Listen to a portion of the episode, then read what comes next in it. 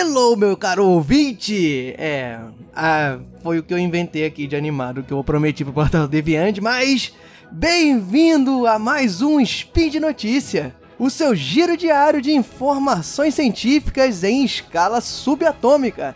E eu sou o Diogo Bob, é, esse nome também não tem muita credibilidade, mas eu gosto dele. Eu sou o Diogo Bob e hoje é dia 4 Borean no calendário Decatrian e para os aí atrasados é o dia 2 de fevereiro de 2018 do calendário gregoriano. E estamos aqui para falar de matemática. Hoje veremos a matemática tentando entender células cancerígenas. Veremos também se será a matemática o novo Sherlock Holmes do mundo moderno e também o maior número primo do mundo, meus camaradas. É, eu acho que não vai dar pra falar aqui não. Mas vamos lá. Speed Notícias.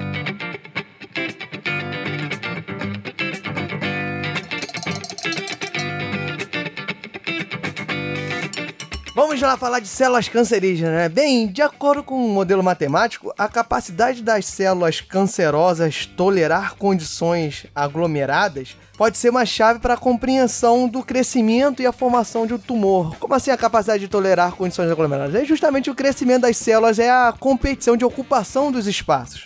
E a partir daí foi feito um modelo estocástico espacial para replicar os padrões de crescimento das células de melanoma observado em experiências de laboratório. E ele foi feito controlando a área de exclusão entre dois tipos de célula. A área de exclusão seria a distância tolerável entre células no espaço. E essa área de exclusão sendo controlada a partir do momento que as células crescem e se espalham, né? O modelo estocástico, para quem não conhece, é, é um modelo usando variáveis aleatórias, pessoal, que é é diferente do modelo determinístico, que essas variáveis aleatórias, é assim, que em cada momento do tempo, em cada instante da simulação, os objetos, as variáveis, elas têm uma gama de valores a assumir, e mais representação física teria uma gama de espaços a ocupar, teriam várias possibilidades ali, ou seja, são variáveis realmente aleatórias. Aleatórias entre aspas, porque você faz certos controles, certas medidas, né? Supor um caso, ah, o Diogo é, saindo de casa, por exemplo. Aí você, cada dia eu posso tomar uma direção diferente saindo de carro de casa. Mas você pode botar, sei lá, eu posso ir pro norte, pro sul, pra zona, e, zona oeste, zona leste e tudo mais. Mas seguindo o fluxo do trânsito, você pode colocar as restrições que eu não vou, por exemplo, tomar depois de um certo tempo para a esquerda, que é a contramão. Óbvio que não é tão simplório assim, porque eu posso estar tá maluco e resolver ir na contramão, fazer uma bandalha. Não façam isso. Mas enfim, a pesquisa foi feita por pesquisadores em conjunto, né, da Universidade de São Paulo, da Universidade de Penn State e da Universidade de Debrecen na Hungria. E eles aplicaram uma modificação do modelo de Wyndham Rawlinson, que é um modelo justamente um modelo estocástico já da década de 70, que ele é muito usado nas áreas de química, nas áreas biofísicas, que é justamente um modelo de ocupação e competição espacial com diferentes tipos de elementos, gases, é, fluidos.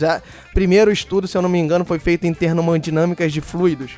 E eles aplicaram justamente esse modelo para tentar simular e tentar determinar quais são os fatores que explicam o padrão de crescimento celular visto em experiências de laboratório, porque assim os cientistas poderiam controlar a taxa que cada tipo de célula replica, morre, migra, de acordo com as variações desses parâmetros no modelo. E aí você não fica, não fica, nós não ficaríamos amarrados às experiências in vitro, às experiências em laboratório que demandam muito mais tempo do que uma simulação computacional.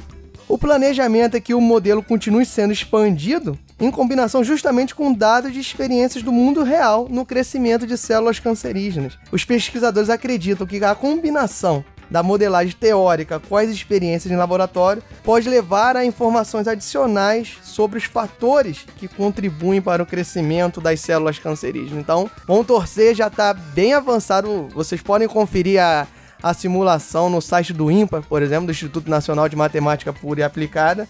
E a pesquisa foi publicada na Nature, que o link vai estar aqui no post se tudo der certo. e qual é a chance de um criminoso voltar à cena do crime? Você acha que é pouco?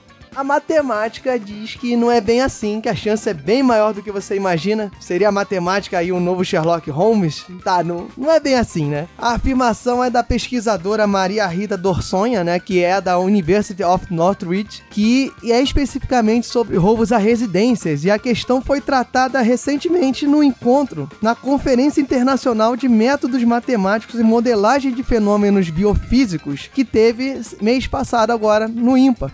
E ela falou na conferência justamente da associação entre matemática e criminologia. Segundo próprias palavras dela, o ramo é interessante porque, se tratando de fenômenos físicos, atuações de leis físicas, você tem um maior grau de certezas do que você tentar traçar e prever reações, comportamentos e atitudes humanas. Na palestra da Maria Rita aqui no IMPA do Rio, ela mostrou justamente como a matemática e os modelos matemáticos especificamente estão ajudando a solidificar conceitos sociológicos, como por exemplo a teoria das janelas quebradas. A teoria das janelas quebradas elas mostram justamente que o caos gera o caos. Basicamente é isso, que um meio em desordem acaba suscitando com que o ser humano haja em desordem. Basicamente é aquilo lá, você aí que tá aí lavando louça, por exemplo, quando você acha a louça limpinha, a pia toda limpa e tu bota o teu copo sujo lá, você fica meio sem graça, né? Você acaba às vezes até lavando, eu lavo, por exemplo, e deixa e quer continuar que a pia se mantenha limpa. Mas se você chega numa pia suja, com louças ali, você acaba largando e deixando para depois. Ou seja, você deixa aquele seu copo de suco, vai embora, quando volta tem 500 pratos da família inteira. Basicamente é isso. E a modelagem matemática está aí contribuindo e mostrando em simulações que essa teoria tem a certa razão de ser e existir. Essa teoria, inclusive, foi usada na política de segurança pública de Nova York, do Tolerância Zero. Mas voltando à grande chance do criminoso retornar ao local do crime, isso foi dito por ela muito mais especificamente em casos de roubo à residência e estabelecimentos comerciais. Segundo ela, é uma análise que se torna mais fácil porque o crime ocorre em um cenário estático, diferente do que ocorre com assaltos a pedestres nas ruas. E por isso a modelagem obteve mais êxito, porque pôde se focar no comportamento do assaltante, do agente criminoso, que a gente costuma dizer. Antes de agir, tem uma tendência a haver um estudo, um conhecimento do local da abordagem. E como depois de, da promoção do crime, o ladrão tende a continuar na região, ou no mesmo local, ou na região próxima, justamente por ele já ter todo esse estudo, já ter toda essa confiança na sua ação.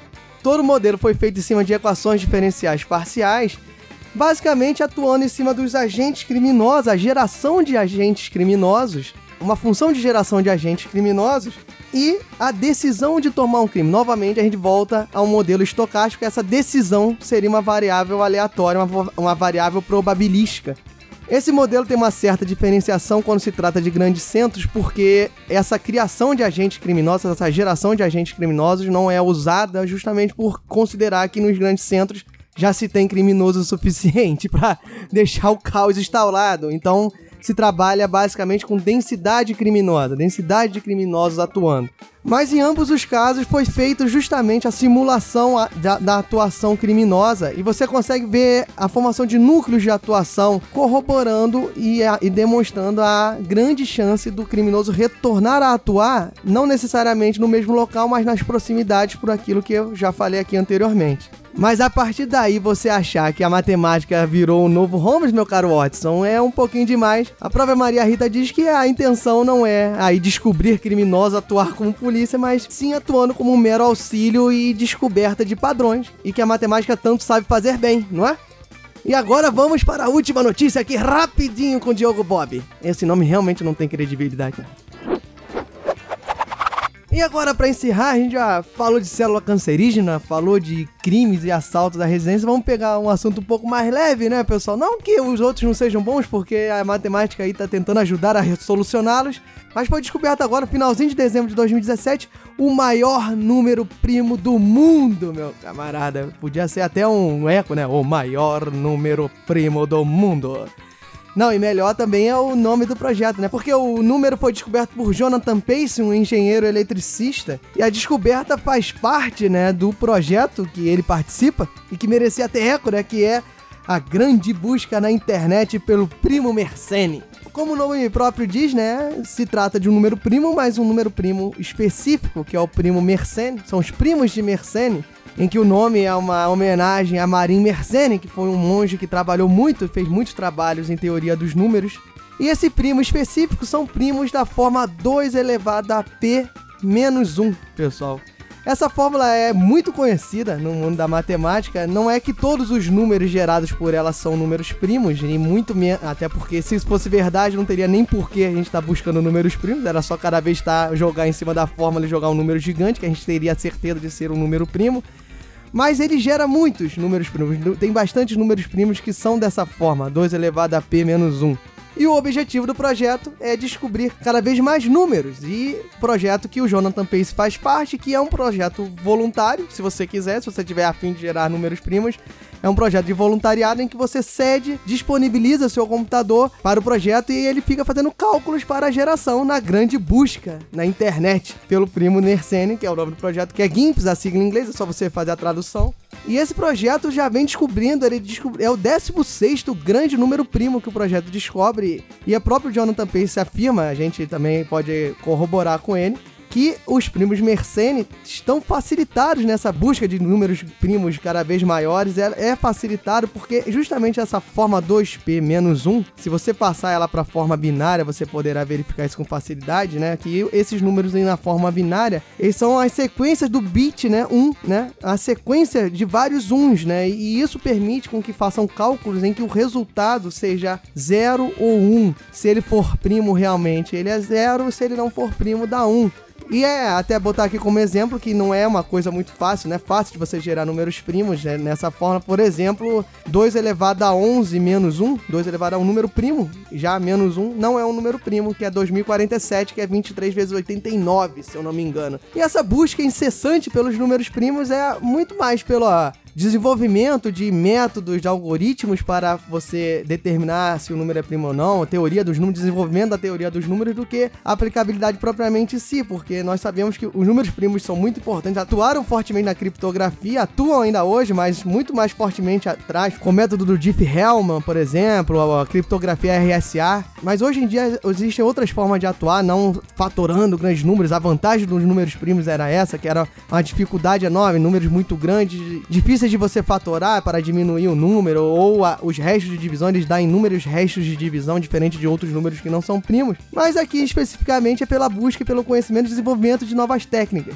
Esse número, especificamente, que é o quinquagésimo aí da, da sequência dos números de Mersenne primos, ele é o M77232917 ou seja, se você entender muito bem, esse número que eu falei aí é a potência que está acima do 2 na fórmula do Mersenne ou do número de Mersenne, o que quer dizer que esse número é 2 elevado a 77.232.917 menos 1 é um número relativamente grande de 23.249.425 dígitos. E aí, fazendo que nem aquelas reportagens de Gol 1000, que fazem várias comparações, você gastaria 9 mil páginas de livro para escrever esse número, ou seja, é um número bastante grande. Fica aberta aí sua curiosidade, caso você queira escrevê-lo, né? E por fim, digo que o Jonathan Pace tem vários computadores, se você quiser se juntar a ele, vai lá, participa do projeto GIMPs e não sei o que você vai fazer, talvez ganhar dinheiro, porque sim, existem os prêmios de 10 mil dólares, ele recebeu 10 mil dólares que ele disse que vai doar, então para ele o motivo não foi esse. Então, caso você esteja interessado, quer fazer um dinheirinho, vai lá, galera. E com isso eu encerro esse Speed Notícias. Espero que vocês curtam. Se comentem, falem, compartilhem, me perguntem coisas, eu tento responder. Se eu falei alguma besteira aí sobre processos estocásticos, sobre a criminologia, sobre as células cancerígenas ou sobre números primos, eu também tô aí. Manda pra mim, que vai ser um prazer responder e aprender caso eu esteja errado. Valeu, galera. Abraço. Fui. E eu vou tentar arrumar alguma coisa melhor que o Willow na próxima. Pode deixar.